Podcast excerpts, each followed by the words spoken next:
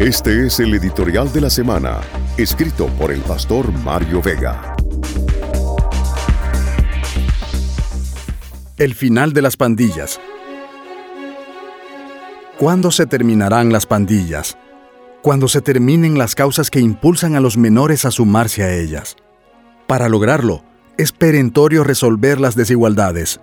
Se debe proporcionar vivienda mínima y digna a las personas que ya no sea necesario usurpar predios baldíos o públicos para construir viviendas de plástico y cartón.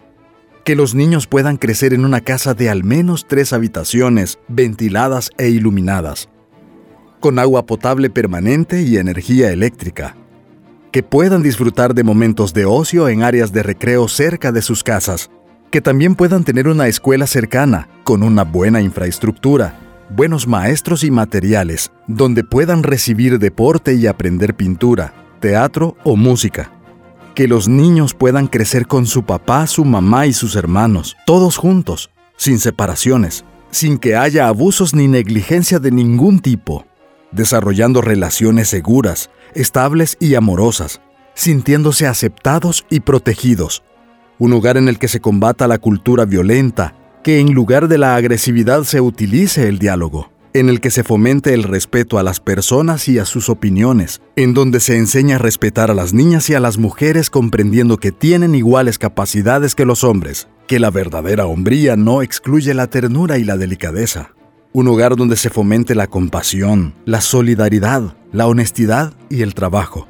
Las pandillas se terminarán cuando en los barrios se reduzca la disponibilidad de alcohol y drogas, cuando sea muy difícil hacerse de armas de fuego y por el contrario, se haga fácil hacerse de instrumentos musicales, de libros y de pelotas. Cuando los soldados vuelvan a los cuarteles y la policía sea parte de la comunidad, un cuerpo de servicio y garante de los derechos de todos. Cuando quienes cometan delitos reciban un juicio justo e imparcial basado en evidencias y no en intereses electorales. Cuando el crimen se combata con inteligencia, y los delitos sean investigados, perseguidos y penados, respetando los derechos humanos y la legalidad. Cuando los centros penales en verdad rehabiliten y desarrollen habilidades para la vida. Cuando la sociedad rechace las normas culturales y sociales que apoyan la violencia. Cuando las personas sean firmes en no tolerar el irrespeto y el acoso. Cuando indigne la ofensa o el daño a la dignidad de cualquier persona cuando finalmente se comprenda el carácter sagrado de la vida sin ningún tipo de distinción, cuando se trabaje en fomentar una cultura de tolerancia, consideración y derecho, cuando las víctimas de la violencia sean protegidas y apoyadas, cuando la verdad, la justicia y la garantía de no repetición sean otorgadas a quienes han sufrido abusos por parte del Estado, los de ayer y los de hoy, cuando los sedientos de justicia finalmente sean saciados.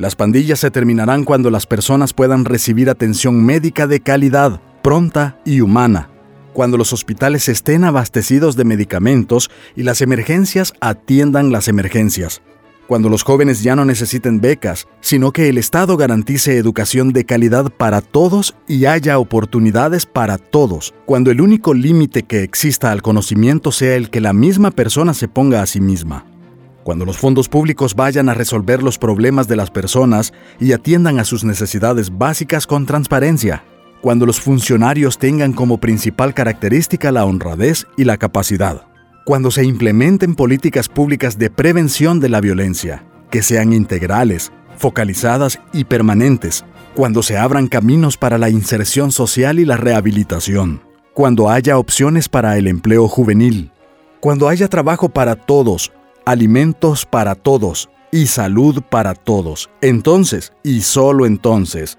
los menores desistirán de incorporarse a las pandillas, porque entonces la vida les ofrecerá opciones diferentes y ya no será necesario compensar la baja autoestima.